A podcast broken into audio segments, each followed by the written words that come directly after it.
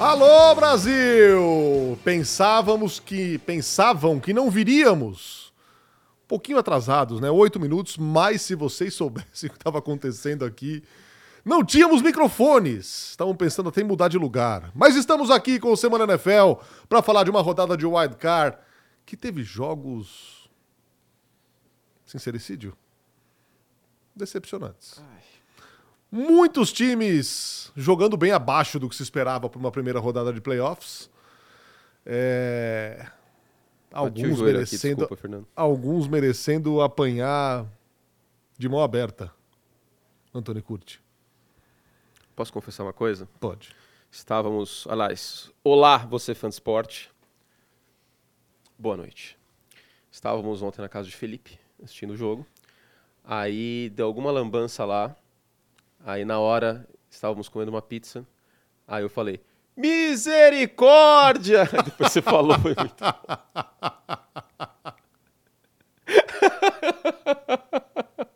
Fiquei muito feliz. É isso. Antony, Olá, vamos lá, vamos lá. Vou fazer um. eu queria mais desse wildcard, cara.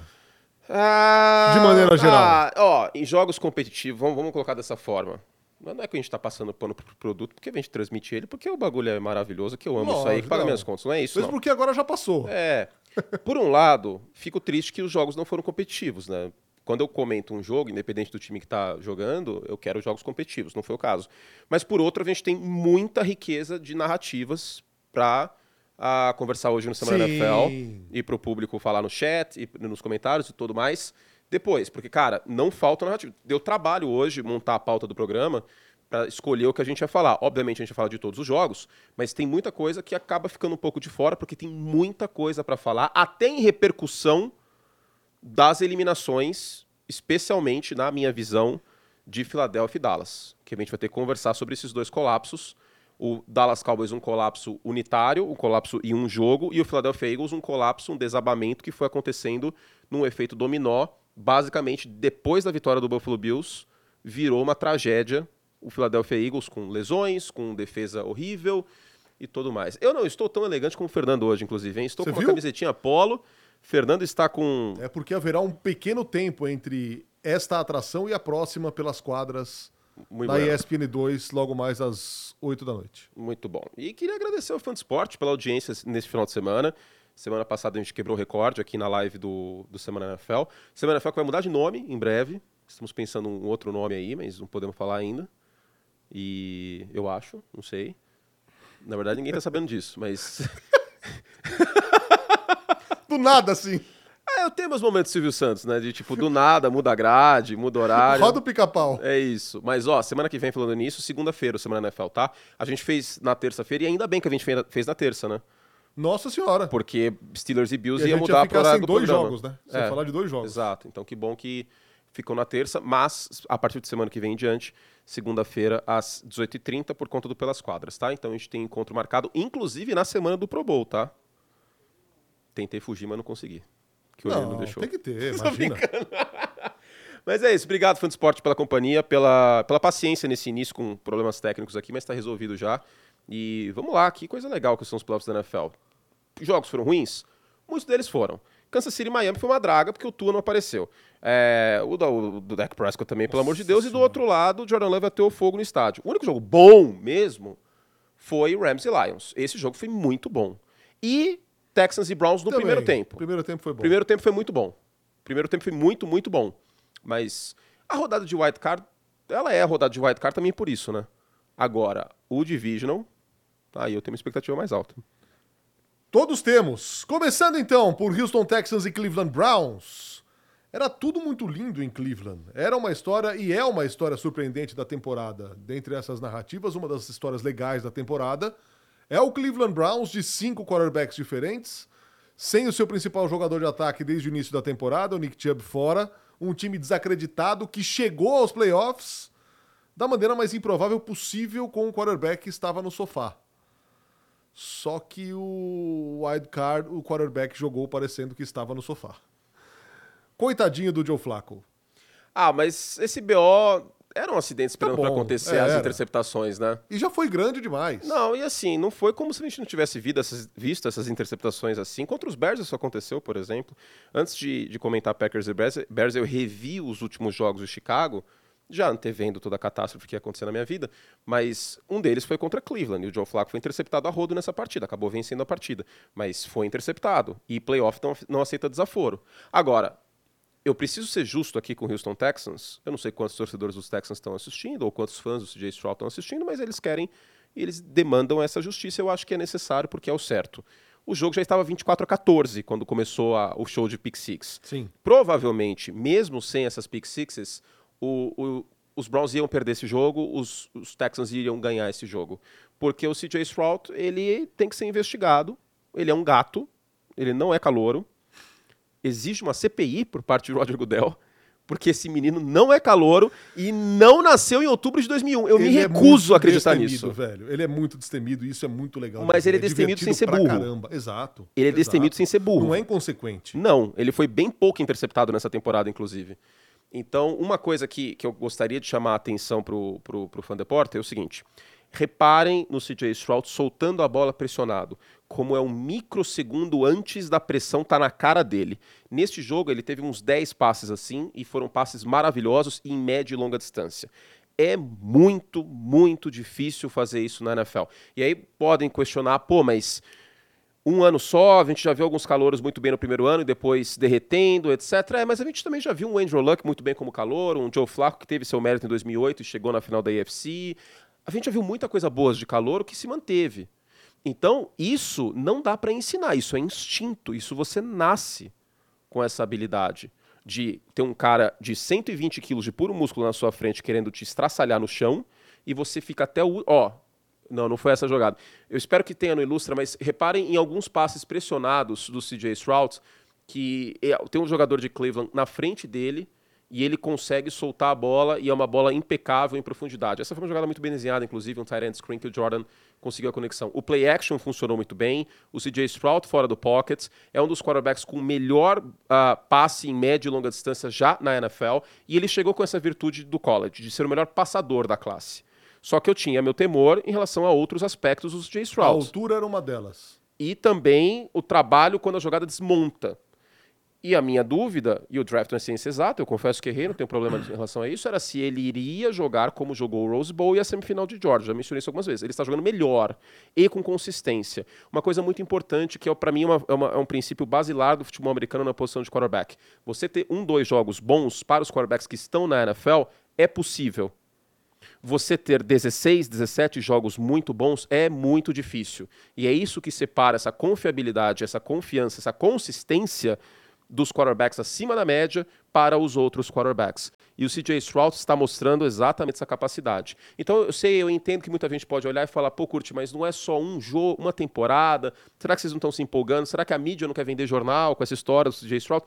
Eu não acho que seja o caso honestamente, porque ele está mostrando todas as habilidades mentais e de atléticas para ser um líder do Houston Texans pelos próximos anos. Esse time promete fazer barulho nas próximas temporadas. Agora, me corrija se eu estiver errado, se eu estiver falando uma grande bobagem. Deixa eu Eu divulgar o que a programa gente que eu não divulguei que- ainda, aliás. Ah, Eu acho que a gente tem que tirar um chapéu pra. de Mick Ryans? Não, pra esse sem a menor dúvida, né? Porque ele pega um time que é a segunda pior campanha do ano passado e transforma num time de divisional nessa temporada aqui. Hum. É, A gente tem que tirar o chapéu pra linha ofensiva de Houston, cara. Laramie Tunsil fez uma grande temporada. Sim. E, e- e é interessante porque essa questão da altura, que sempre preocupou em relação ao CJ Stroud, ela, ele compensa isso recuando um pouco mais. Não te dá a impressão que ele recua um pouco Sim, mais do que os sim. outros quarterbacks para conseguir um pouco mais Mas de, acho que até de distância para passar a bola? Pode ser, mas é até uma questão do, do, do esquema do play action, muitas vezes, né? De vender o. Eu tô, tô mexendo no celular, tá, gente? Desculpa mal educado, mas é que eu tô divulgando o programa, que acabou entrando em cima da hora tal, pá. Mas é isso, é uma questão muitas vezes da, da jogada. A jogada pede isso, essa vendagem. Eu não acho que a altura dele seja tão problemática. Ele tem 6'3, né? Que é a minha altura, 1,90m. O Stroud.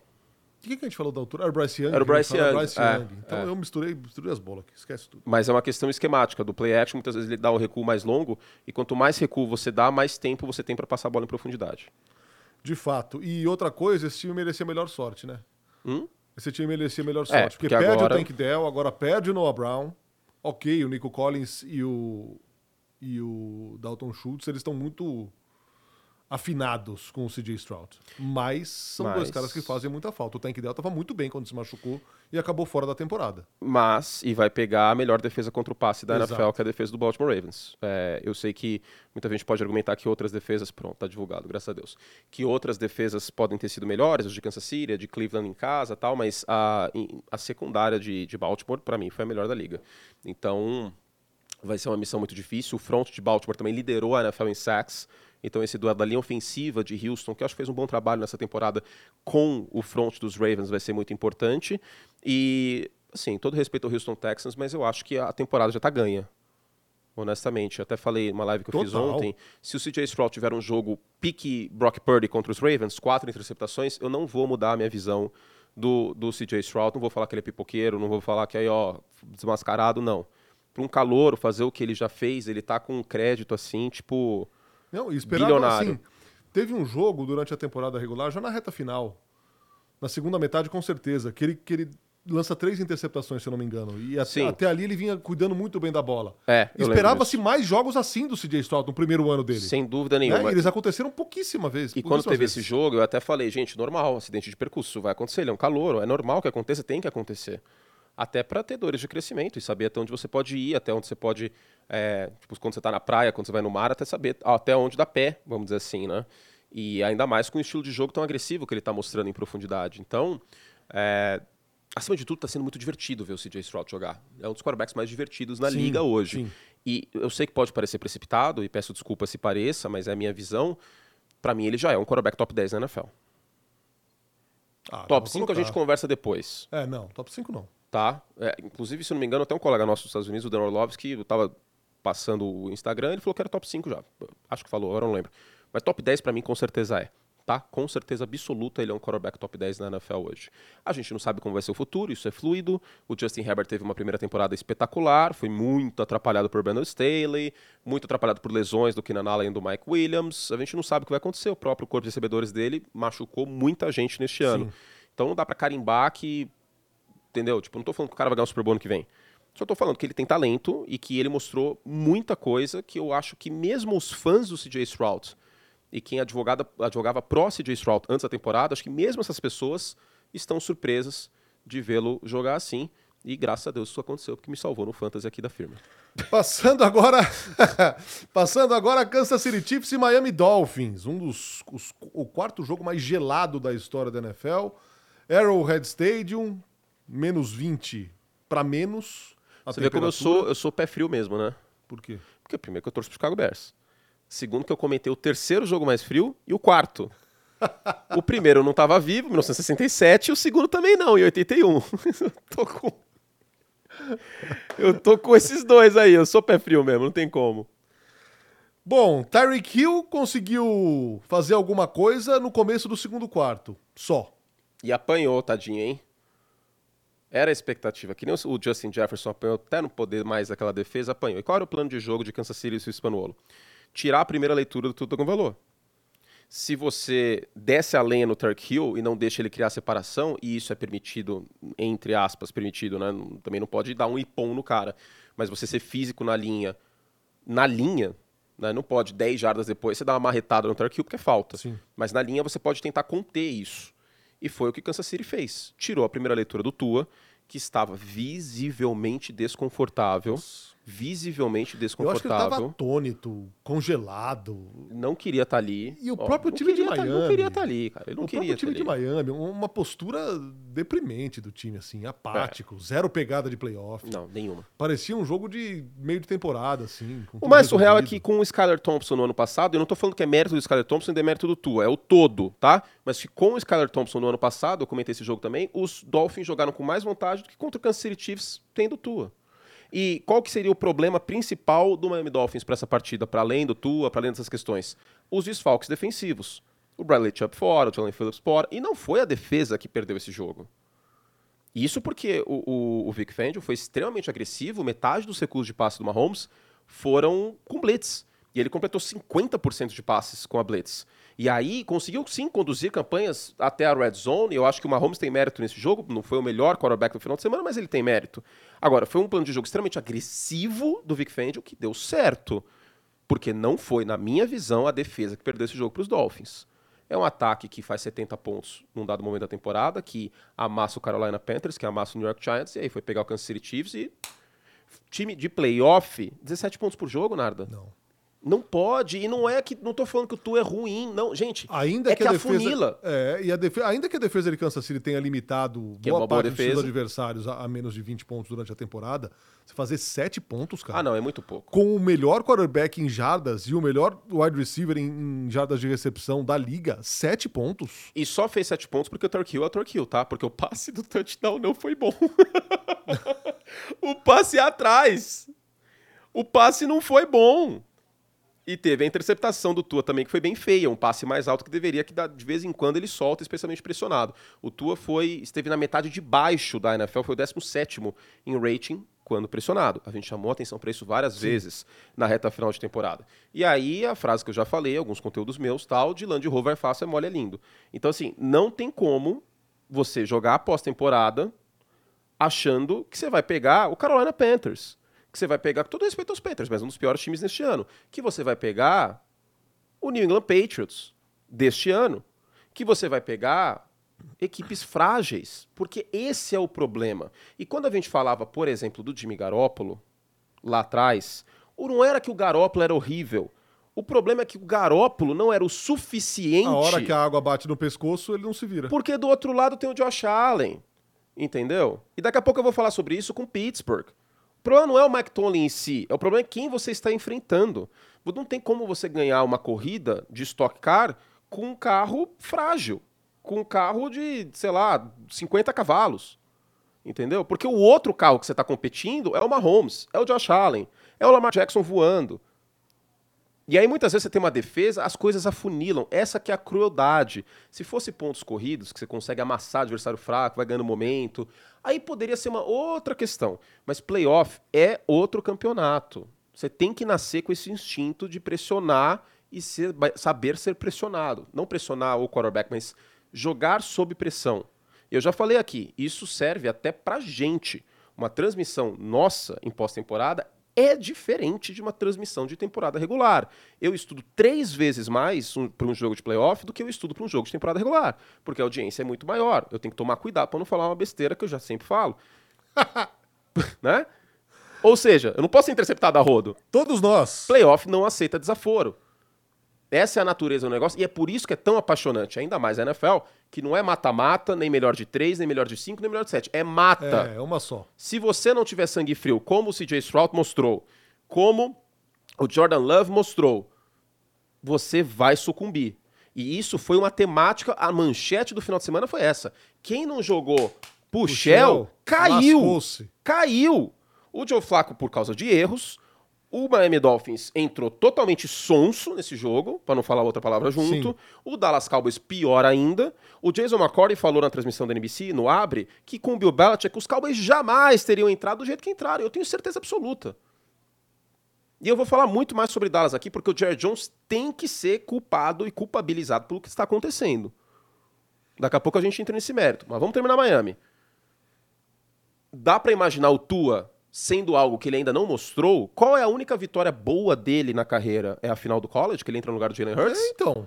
E um jogo contra Baltimore no início da Assim, temporada passada, que os Ravens A não são os falou Ravens aqui de agora. passada que o Tua teria que fazer no Wild Card o que ele não tinha feito na vida dele ainda, na carreira Exato. dele como jogador da NFL Exato. ainda. E aí aquela pergunta que eu te fiz, ela fica Cara, e ele, muito... e ele foi um dos piores Tuas que se pudesse imaginar. Sim, interceptado e apático. Nossa, apático, horrível. E não é só o Dak Prescott sendo interceptado, retornando para touchdown, ou o Joe Flacco. Não é só fazendo besteira que você estraga uma partida de pós-temporada, é se omitindo também. A omissão é relevante nesse caso. E aí aquela pergunta que eu te fiz um tempo atrás, ela tá com uma resposta muito fácil. Quem você confia mais? Tua, Dak ou Goff? Goff. Goff de longe. Se o Goff estiver bem protegido, esquece. O Goff bem protegido, ele é bem melhor que o Tua e o Dak Prescott no todo, em playoff. Porque o Dak tem seus momentos, teve excelentes estatísticas neste ano, foi muito bem na temporada regular contra a pressão, pressão do cara chegando, mas também é outra coisa que precisa ser estudada. Então, o feeling que dá, e é, é a minha análise é essa até que se prove o contrário.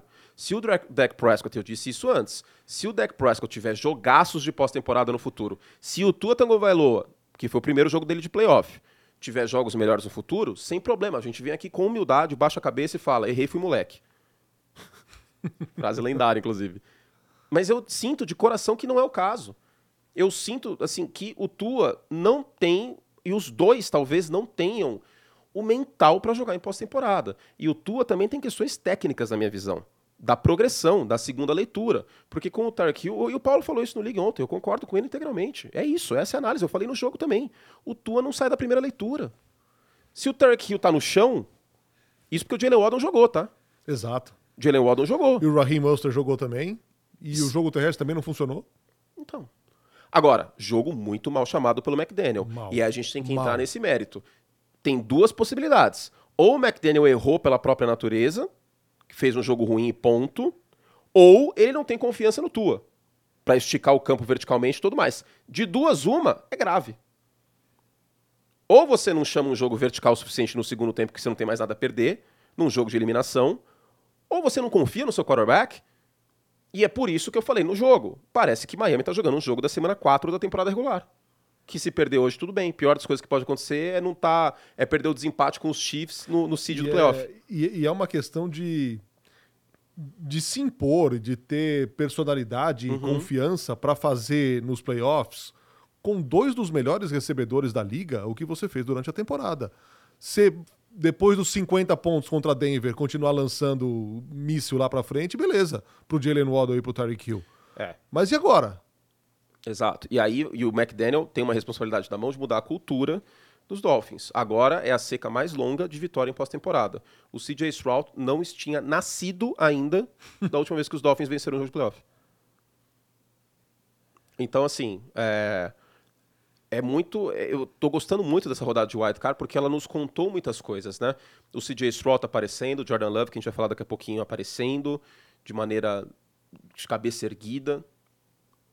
É, é isso, cara. É, é o que eu brinco, Narda que e eu tenho essas teorias loucas, essas ideias loucas vindo para a TV e dirigindo muitas vezes, que eu já falei em alguns outros conteúdos meus também, que é a teoria do James Bond.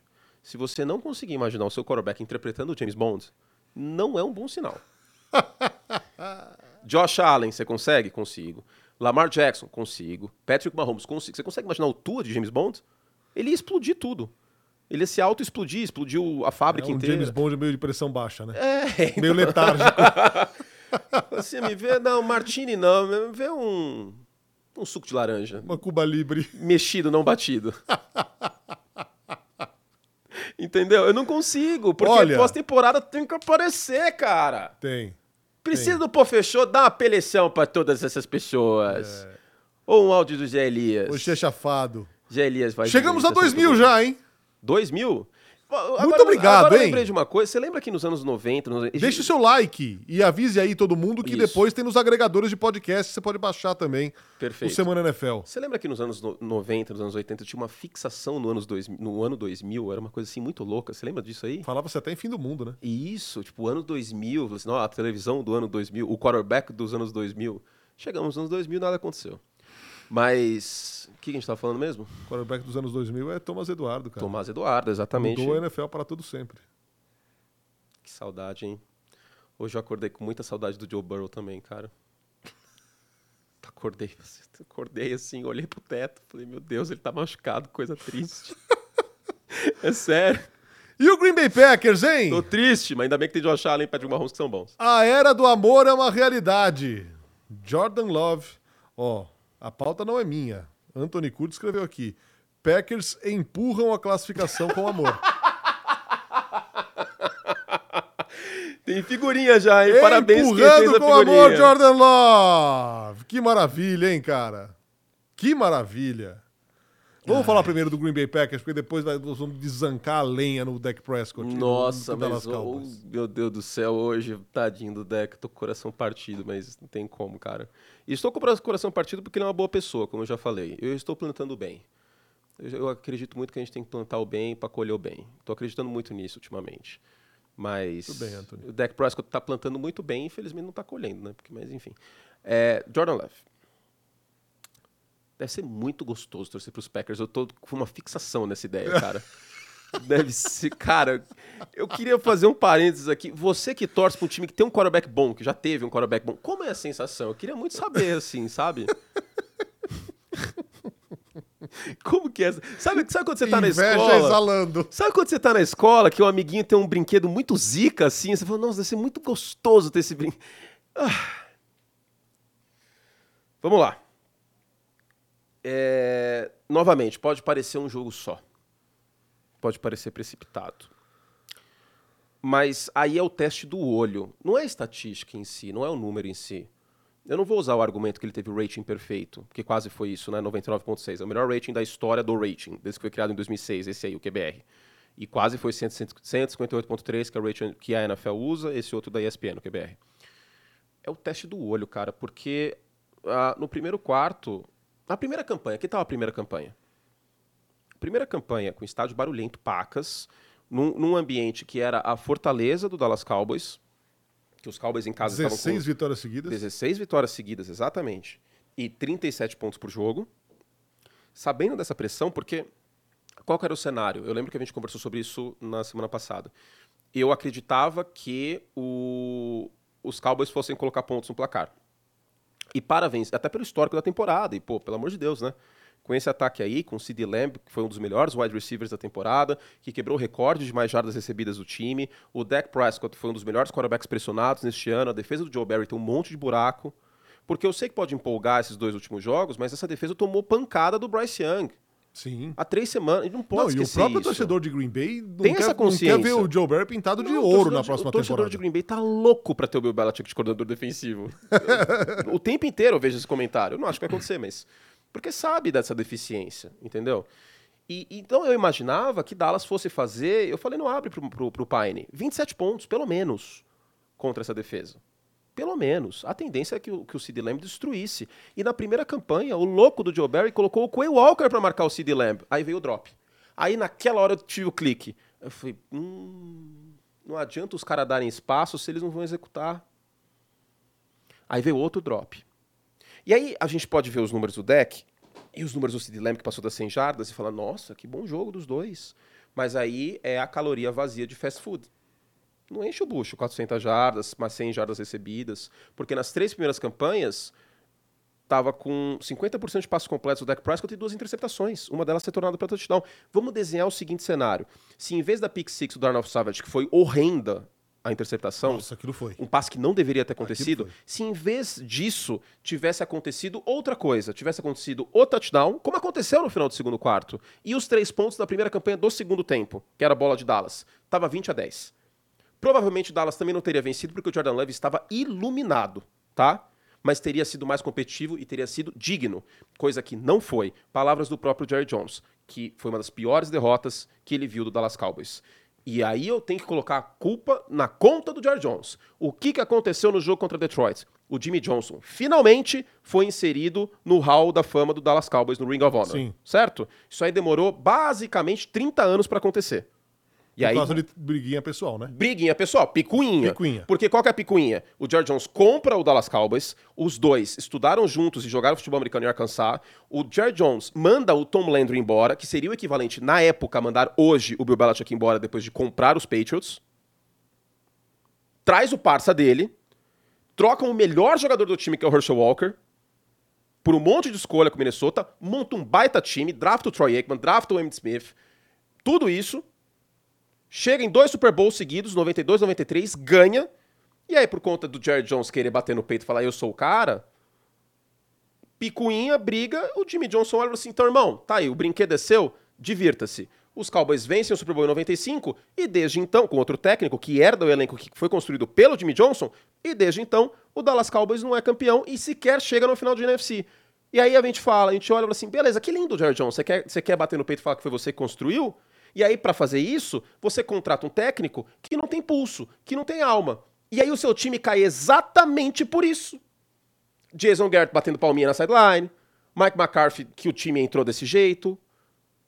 O, assim, a vontade, o apetite dos dois times, Packers e Cowboys, a execução, É, um abismo. Cowboys na mesma pegada do Miami Dolphins. Abismo de diferença, cara. Os Packers entraram pra ganhar, pra ter a fogo no estádio. Executando o Jordan Love, você olhava, é o of the Tiger do Rock 3, daqui a pouco tem polêmica sobre isso, inclusive. of the Tiger, você, olha, você olhava pro Jordan Love, você conseguia sentir que aquele era o comandante das tropas. Você olhava pro, De pro Dak Prescott, eu vou fazer outra citação cinematográfica, que eu fiz ontem no League, Scarface, Tony Montana, The Eyes Chico, They Never Lie.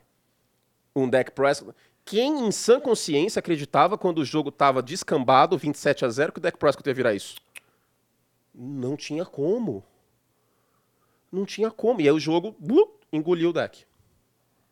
E aí não adianta ter 400 jardas no final do jogo, com reserva dos Packers em campo. Não, e, e no final uma, uma postura meio blasé até de resignação. Ah, eu joguei mal hoje. Sério? Sério mesmo que você jogou mal? Não brinca. Cara, Alguém tá surpreso? ah, cara. Alguém tô. tá surpreso do colapso? Não, eu não tô. Eu tô. Do colapso eu, Eu não tô. Eu Eu, não achava que Dallas fosse, assim, ser amassado. É extrema, é inacreditável Mas que times mas- entrem com essa pegada pra jogar um- uma Mas partida nada, não é a primeira nem a segunda, é a terceira vez seguida que E ele assim, tem um colapso. Com tudo, com tudo que eu achava no começo da temporada, que o McCarthy não devia ser o técnico pra essa temporada aqui. Já devia ter sido trocado. Já deve, é. Mas aí Ok. entra no negócio que o Jerry Só que Jones aí- que monta o elenco. Sim. Só que aí é, sai o Kellen Moore e ele começa a chamar jogadas. E o time melhora. E o Dak tem menos interceptações, e o ataque. E o ataque do time é, é excelente, principalmente jogando em casa, é espetacular. Você falou, 37, pontos por jogo. 37,5 pontos por jogo. Então. Agora, cara, o que, que o técnico fez no vestiário pro time entrar, Não sei. desculpa a palavra, brochado desse jeito? Não sei. Honestamente, é aí que tá. E, e aí volta no looping de Jerry Jones quer ter o crédito, Jerry Jones quer ter o crédito, ele quer ser o campeão porque o elenco que montou é ele e não o treinador. E ele, e ele saiu cuspindo marimbondo na Vera, né? Do jeito que ele começou a falar ali na coletiva, eu falei, bom, no Cara, dia seguinte, hoje, até que o George, que não o- caiu ainda. Que não caiu ainda. Eu tô surpreso. Exatamente. Exatamente. E nada garante que não vai cair, porque o Bill Belichick acabou a temporada demorou 3, 4 dias pra cair. E já que estamos falando de cair, a mesma coisa vale pro Siliani, porque ontem foi uma vergonha também. Daqui a pouco a gente fala sobre isso. Aí eu acho que não é pra cair. Daqui a pouco a gente fala sobre Você isso. acha que não é pra cair? Não, pra cair? Eu acho. Bom, eu acho que é grave. Ofensivo, acho que todo mundo. Eu acho que é grave, mas daí daqui a pouco a gente volta nesse assunto porque foi o último jogo. Mas sobre o Jerry Jones é isso. Enquanto o Jerry Jones não fizer uma autocrítica e entender que ele precisa de um técnico técnico e não de uma marionete dele ali, aí a coisa não vai andar, cara. A coisa não vai andar. O time tá caindo porque ele não tem pulso. Você contrata um técnico sem pulso, você quer o quê? Qual o resultado que você espera? Qual que é o mundo ideal, na minha visão? Dois possíveis. Ou efetivo o Dan Quinn como head coach, e chega pro Dan Quinn e fala assim, beleza, mano, eu quero ganhar um Super Bowl, tô louco pra ver meu time ser campeão de novo, papapá, toca o baile aí, eu vou montar o elenco, mas toca o baile e, cara, você vai ter os créditos, eu vou te elogiar pacas. Ou rola uma autocrítica do senhor Bill Belichick e do senhor Jerry Jones, e os dois combinam que, ó, beleza, cada um no seu quadrado. Coisa que eu acho muito difícil, de dar certo. Difícil. Coisa que eu acho muito difícil de dar certo. Imagina, os dois na sala de comando do draft. Não. Você chance- imagina? Ah, o Bill Belichick vai levar o cachorro dele e o cachorro vai morder o Jerry Jones. Olha, Anthony, vocês, vocês Fazendo o Zé do Caixão. destruíram o nosso recorde hoje. Parabéns. Muito obrigado, hein? Muito bom. 2.300 simultâneos. Muito obrigado. a gente faz o muito podcast pro Shell. Muito obri- Exato. Não tem pegada Miami Dolphins nesse podcast aqui. Não. Agora posso. Deixa aí o seu like. De novo, lembrando, hein? Avisa todo mundo que dá pra você baixar no seu agregador de podcast predileto o Semana NFL todas as semanas. Dak Prescott não vai pagar essa conta, provavelmente, porque o contrato blinda ele. Se cortar ou trocar o Dak Prescott, fica 60 milhões de dólares como um rombo na folha de pagamento. A não ser que aconteça, como o Davis bem mencionou ontem no League, uma negociação do Dak pedir para reestruturar o contrato e ele conseguir ser trocado, como o Baker Mayfield fez em Cleveland. Aí tudo bem. Senão, ele está blindado. Alguém vai ter que pagar essa conta. Não existe almoço grátis, não existe colapso sem conta paga. Alguém vai pagar essa conta. Eu acho que é o Mike, Mike McCarthy. McCarthy, Deveria ser o Mike McCarthy. Não tem condições. Para não dizer que eu não falei das flores, Dan Quinn. Muita gente falando sobre a defesa de Dallas, que realmente jogou muito soft nesse jogo, ok, e ainda estava com seu problema esquemático de defender o jogo terrestre, como foi contra Buffalo, como foi contra Arizona, e foi de novo contra o Aaron Jones, Mas, que cara, tem muito mérito. e dentro dessa apatia, dessa moleza, a defesa ontem é o que chama mais atenção. Mas eu acho que é a execução. Eu não sei o que o Dan Quinn poderia ter feito nesse jogo, taticamente, para solucionar um. Gente, e assim, o, o, o colapso de Dallas é notícia, é pauta, é claro que é. Mas esse colapso acontece de maneira preponderante porque o Jordan Love foi incrível. O Aaron Jones foi incrível. A linha ofensiva dos Packers é uma das melhores da temporada. O Micah Parsons está no bolso do Zach Tom, o right tackle dos Packers, até agora. Ele foi um dos melhores dessa temporada, inclusive protegendo o, o Jordan Love. E nas poucas oportunidades que a pressão chegou, o, o Jordan Love amassou. Então eu quero deixar muito claro isso, que o Green Bay Packers fez um jogo impecável, impacável, no caso, né? Packers, Pack, enfim. E, e, o resultado é muito por conta do mérito de Green Bay. Tá? Não foi um, uma autossabotagem, um colapso. Não é como se tivesse tido quatro retornos de, de kickoff para touchdown, uma jogada, plow. Não. Eu vi um Jordan Love que fez uma das melhores atuações deste século num jogo de pós-temporada. Agora o buraco é mais embaixo contra São Francisco. Sim. Muito sim. mais embaixo. Porque São Francisco tem técnico, São Francisco tem elenco, São Francisco tem um quarterback que eu acho que não vai espanar, porque já mostrou que não é esse cara. No ano passado, calor, ele ganhou duas partidas, jogando razoavelmente bem, especialmente no segundo tempo contra Dallas. É outro, outros 500 em relação ao 2-5 de pós-temporada que o Dak, Prescott tem, em relação às 10 interceptações que ele já tem contra os Packers na carreira. E aí eu faço uma, uma menção muito honrosa ao nosso colega de ESPN, que nunca vai ouvir esse podcast, mas eu vou avisar ele quando vier ao Brasil, se tiver, se o jogo for de Bristol, Troy Aikman. Troy Aikman merece mais amor, porque o Troy Aikman nunca foi um gênio, Peyton Manning, mas ele era um cara extremamente inteligente e ele aparecia em pós-temporada. E os Cowboys foram campeões também por conta do Troy Aikman nos anos 90 é importante a gente frisar. Pós-temporada não aceita desaforo. E o Dak Prescott, três vezes seguidas, três vezes seguidas, espalhou a farofa. Como que a gente vai confiar nisso, cara? Não. Graças a Deus, a minha carta de renúncia foi feita na semana 4 e essa culpa eu não estou carregando. É verdade. Não estou carregando. Desta vez eu não vou vir aqui falar que ele me fez de trouxa. Aprendi com o erro. Eu aprendi com o erro. É importante a gente aprender com o erro, Fernando. Em algum momento eu falei, será que ele vai mudar as coisas desse jeito, cara? Não. Tudo voltou ao normal. É, infelizmente, pós-temporada é. Ai, cara. E ele, ele não é ruim. Ele não é ruim. Eu vou sempre defender que o Dak Então, Prescott mas não é óbvio ruim. que ele não é ruim, cara. Ele, ele tá num time gigante, ele tá na NFL, ele é titular desse time há tempos, ele leva o time pro playoff, só que aí bate no teto, acabou. Infelizmente. Fazer o quê? Bom, seguindo pra falar do Philadelphia Eagles, pra completar essa humilhação pra NFC East. Cara, é. Cara, 30 de novembro, as casas de aposta davam Philadelphia Eagles como favorito ao título do Super Bowl. Em 30 de novembro, nós estamos no meio de janeiro. Olha o que aconteceu com o Philadelphia Eagles, cara. Que derretimento inacreditável. Você acha que o Sirianni tem que cair? Eu acho. Porque eu acho que o vestiário sucumbiu. Eu acho que o vestiário Destruiu sucumbiu, o sim. vestiário. Sim, sim. A impressão que passa é essa. E a própria história do Matt Patricia, de repente, começar a Ah, chamar isso a aí foi- defesa. foi muito esquisito. Foi muito estranho. Novamente cara. eu volto e assim, decisões como essa não eu são custo tomadas crer que o jogador aceite reuniões. isso. É, eu- mas eu custo crer que o jogador aceite isso, assim, de maneira Leve. leve, pacífica, sem que haja nenhum. Ninguém contrariado. Mas cair Ah, eu acho. Mas aí eu, aquela velha frase de quarterback também vale para técnico. Não existe impeachment sem alternativa.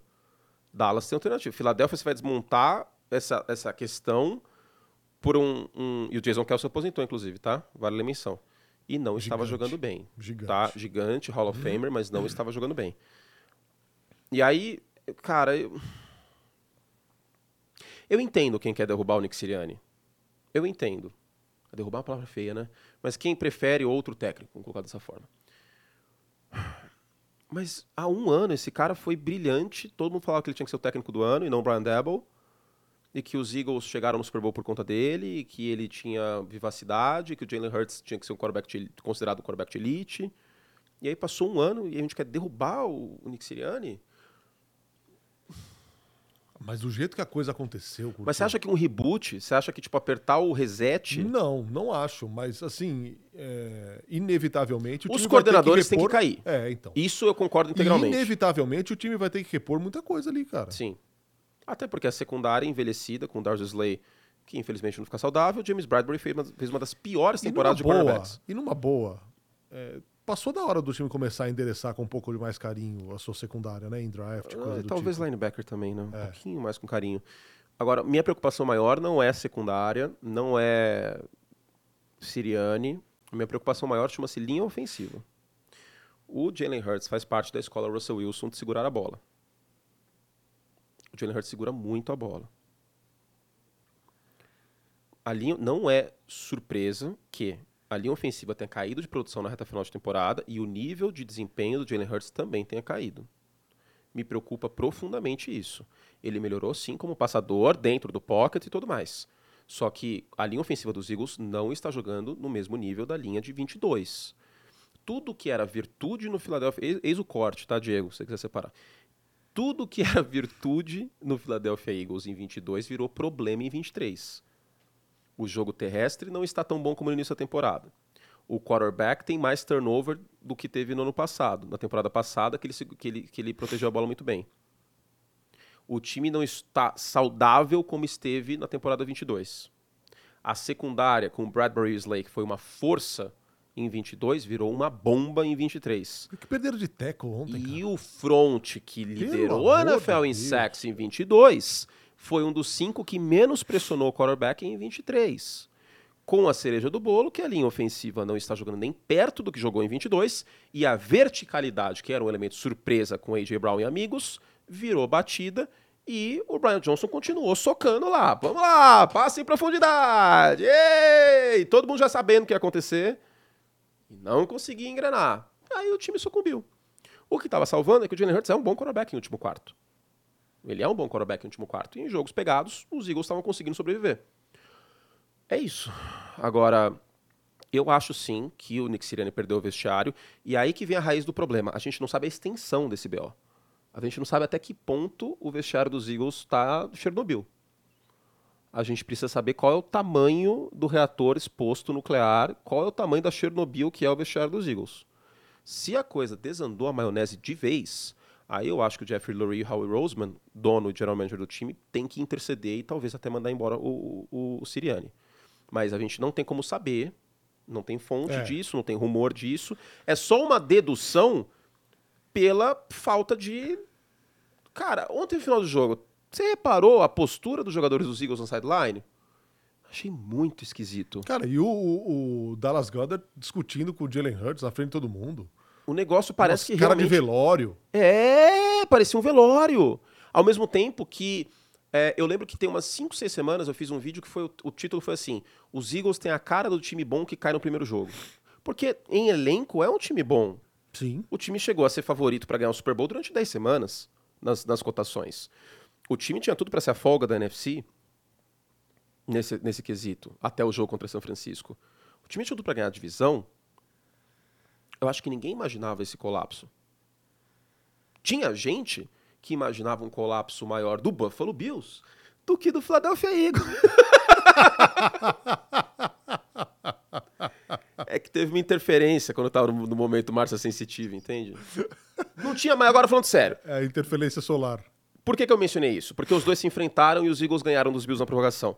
Não teria feito muito mais sentido que teria degringolado em Buffalo e não em Filadélfia? Pra você ver como a NFL é louca. Teria feito muito mais sentido.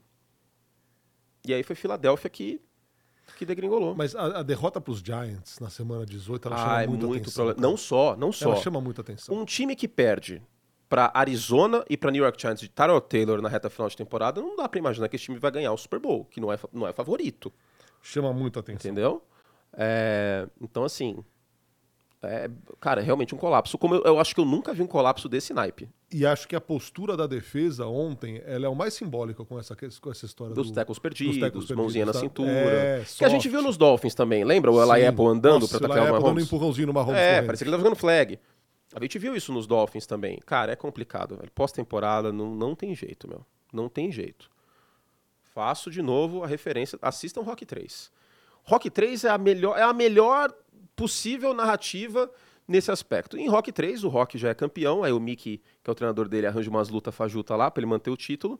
Aí ele tá meio desmotivado e o Clubber Lang tá lá, fazendo, fazendo abdominal, olhando o pôster do Rock. Aí o Clubber Lang luta, luta contra o Rock, arrebenta o Rock, que tava num mindset diferente. Ele treina com o Apollo, aí ele volta a ter o Eye of the Tiger, aí ele...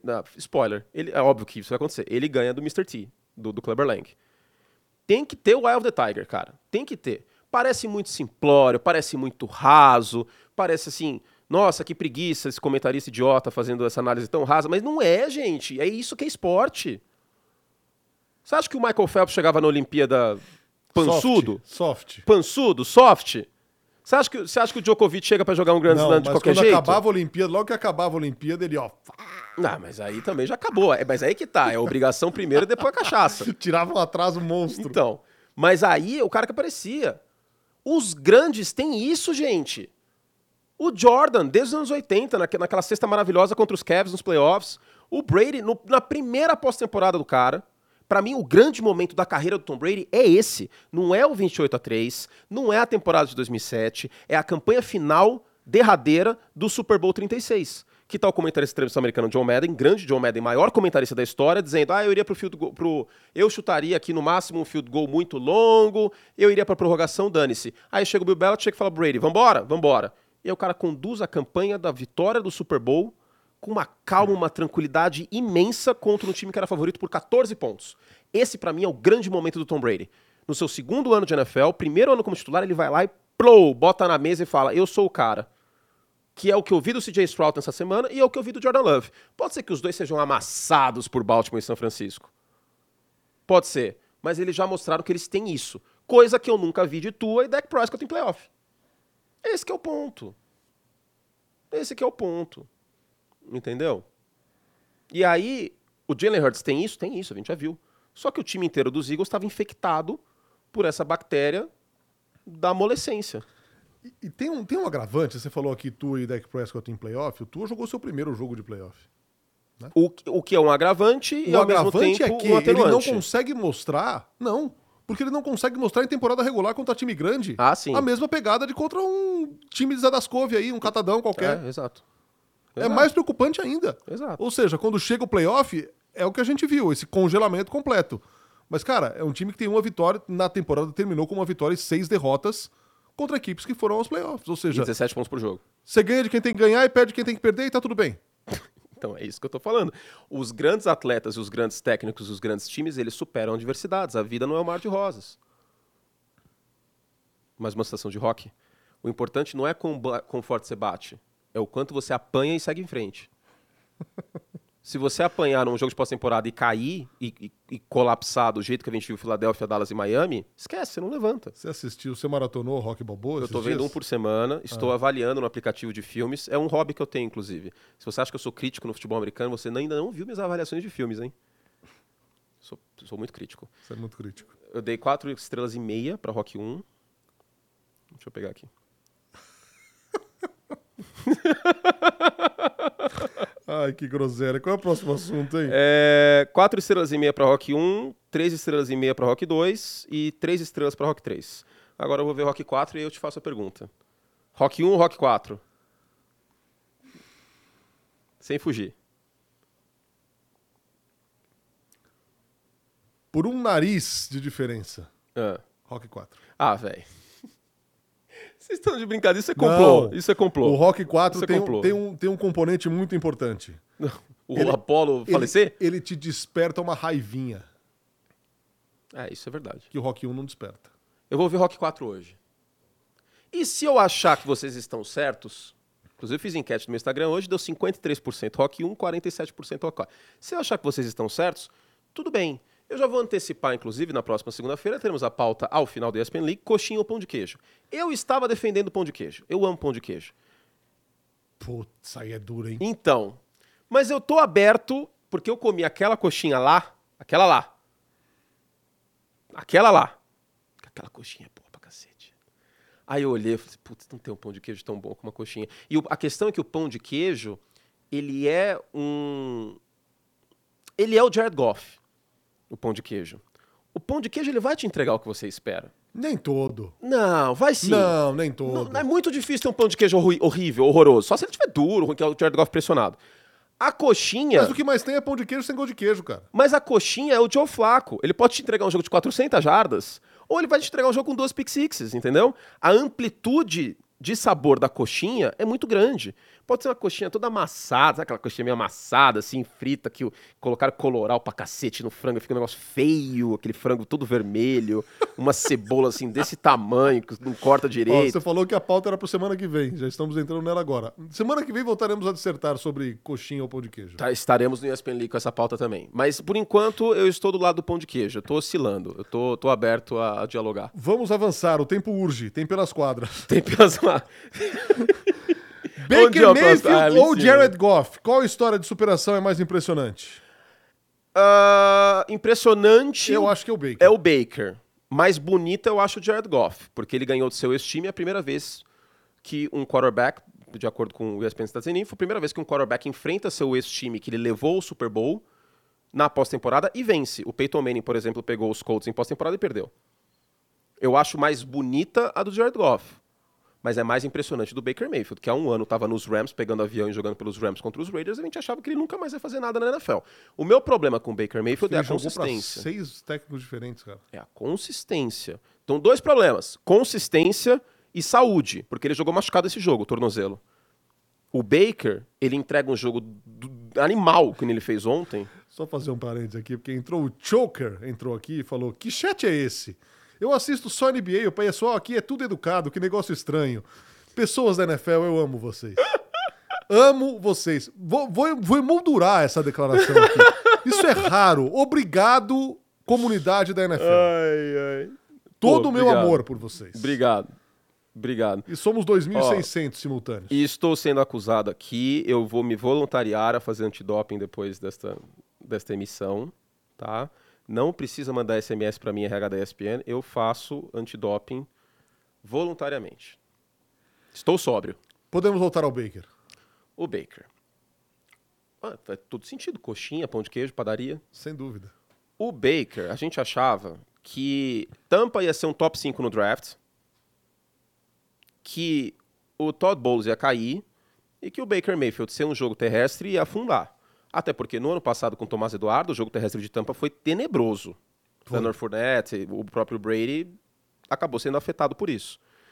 E com o Baker, é, o meu problema com o Baker Mayfield é a consistência. Porque da mesma forma que ele teve um jogo de 300 jardas e 3 touchdowns contra o Philadelphia Eagles colapsando, na semana passada ele fez 9 pontos contra o pior time da NFL. E também não fez muita coisa na semana anterior. Aí na outra, ele amassou o Green Bay Packers. Entendeu? Esse que é o problema. Ele tem que apresentar consistência. Se ele jogar que nem ele jogou ontem, 300 jardas, 3 touchdowns queimando blitz, show de bola. Você é o primeiro a elogiar o Baker, que é um cara que eu acho que a, a, a, a vibe dele, essa, isso a gente tem que tirar o chapéu. E não foi. É, exato. A gente tem que tirar o chapéu. E não O foi Baker- melhor ainda, porque por incrível que pareça, o Mike Evans fez uma partida pífia ontem. É. É. Aquele drop que era um touchdown claríssimo. é Foi esse aí o misericórdia. Foi esse? Foi esse aí. Tava na mesa com um pedaço de pizza de calabresa, eu soltei misericórdia. E a TV, você, misericórdia. Ai, ai. Mas é verdade, o Mike Evans, que teve grande temporada, Freeze, se é free agent ano Espetacular. Recordista mas- de touchdown na temporada, 13. É, mas não, não foi o, o Mike Evans que a gente viu. Vai precisar ser. Eu acho que foi com você esse jogo. Foi junto com você o Tampa e Detroit? Eu comentei quando eles se enfrentaram nessa temporada. Foi com você, eu acho. Será? Não lembro. Eu acho que foi. Eu sou. A minha memória é uma desgraça, cara. Eu, ah, bom, eu lembro que eu comentei o jogo. Quem tava do meu lado esquerdo, eu não lembro.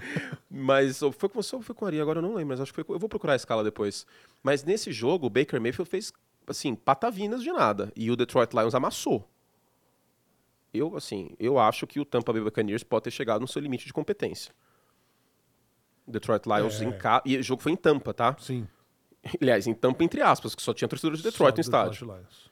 Mas eu, eu vejo o Detroit ganhando por 10 pontos essa partida. Vamos ver. É, assim, é um prognóstico pelo matchup, pelo confronto entre os dois times.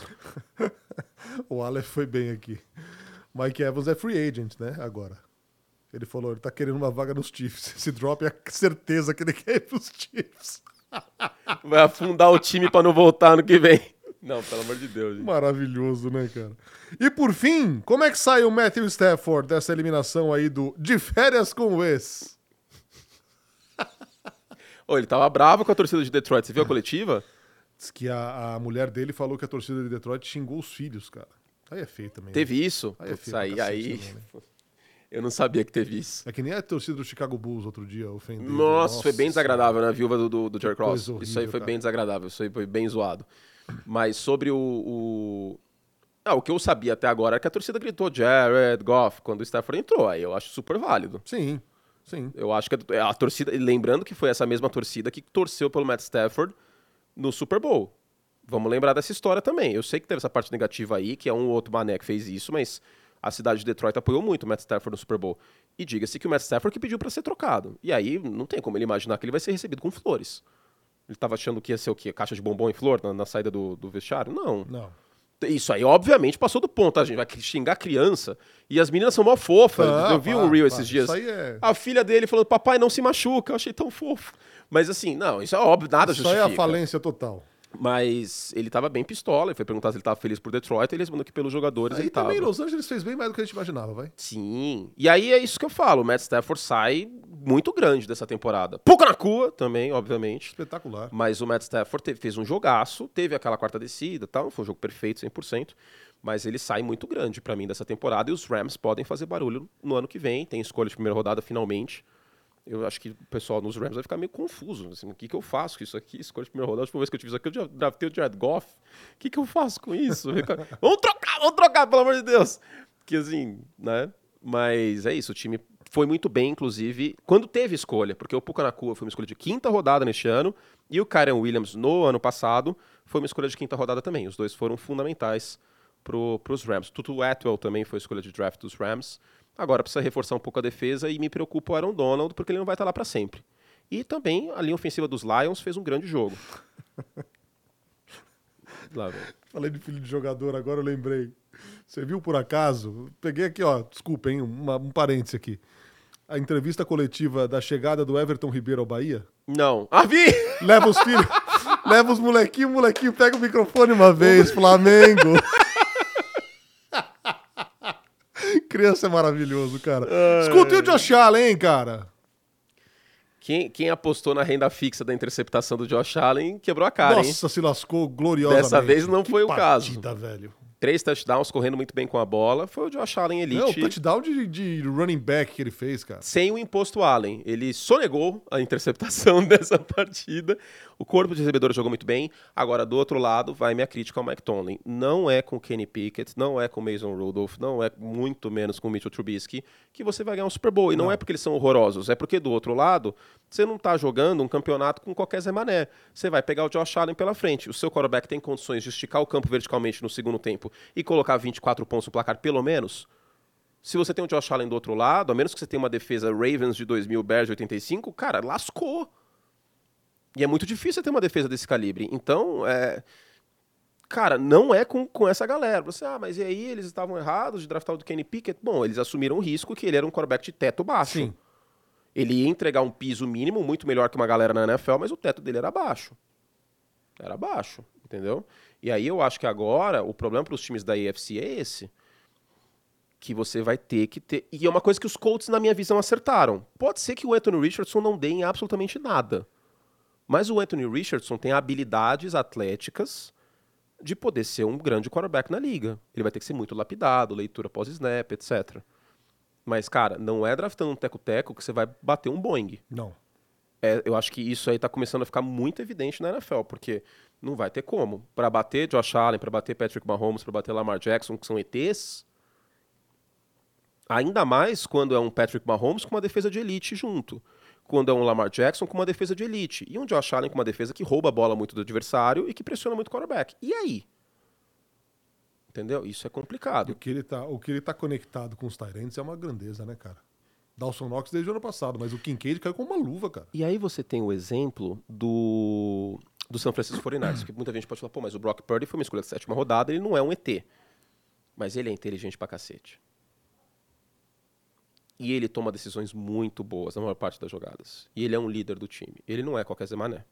E ao mesmo tempo ele tem o melhor elenco da NFL. Tá? Lógico que tem essa exceção. O Brock Purdy não é atleticamente um ET, como o Patrick Mahomes, o Josh Allen e o Lamar Jackson, mas ele tem grandes virtudes. Assim como o Tom Brady também não era um ET. Tô falando que o Brock Purdy é o Tom Brady, pelo amor de Deus. Já falei que tem isso semelhante dos dois, é o DY no final do nome. Até ele ganhar muito título, a gente não vai falar isso. Mas a, a questão atlética na posição de quarterback vai começar a pegar para esses times. E eu quero voltar, eu quero ver Pittsburgh grande, cara. Quero ver Pittsburgh brigando em pós-temporada. Mike Tomlin que pistolou ontem Eu- né, na entrevista coletiva, você viu? Saiu do meio da coletiva. É, saiu do meio da coletiva. Eu quero voltar a ver um Steelers e Ravens em, em- em pós-temporada. Eu acho Steelers e Ravens uma das melhores rivalidades da NFL. E aí, pra Pittsburgh, tem outro BO. Gente, você joga na divisão do Lamar Jackson e do Joe Burrow. Sério mesmo que com Kenny Se Pickett... coça. Assim, de, Se coça. de, de verdade. Eu quero saber do chat aí. Torcedor dos Steelers, algum de vocês achou, na moral, em agosto, que os Steelers iam ganhar a divisão? Essa divisão, com Lamar Jackson e Joe Burrow? De verdade, gente. De, assim, Não, chegou um momento para que parecia que os Steelers teriam campanha negativa. é muito difícil. É, é a divisão mais difícil da NFL e tem dois bons quarterbacks. Com uma defesa incrível de Cleveland. Pittsburgh precisa se coçar, cara. Anthony, precisamos ir embora. 19 horas e 40 minutos. Ok, precisamos ir embora que o Fernando tem o Among. Among the Courts Exato. daqui a pouquinho. Pelas quadras daqui a pouco. Muito obrigado, gente. De coração, muito obrigado. 2.600 simultâneos. Muito obrigado pela companhia mais uma semana. Na próxima, falando do Divisional Round, tem mais um Semana NFL. Mais uma vez, deixa aí o seu like nessa reta final. Avise todo mundo que dá pra baixar no seu agregador de podcast predileto e acompanhar. Muito obrigado de novo pela companhia. E como disse aqui o amigo fã de NBA, que estranho, pessoal educado, obrigado pela cordialidade. É raro nos dias de hoje, é muito raro. Parabéns pela educação a todos vocês. Obrigado, gente, de coração. Beijo nas crianças, até a semana que vem.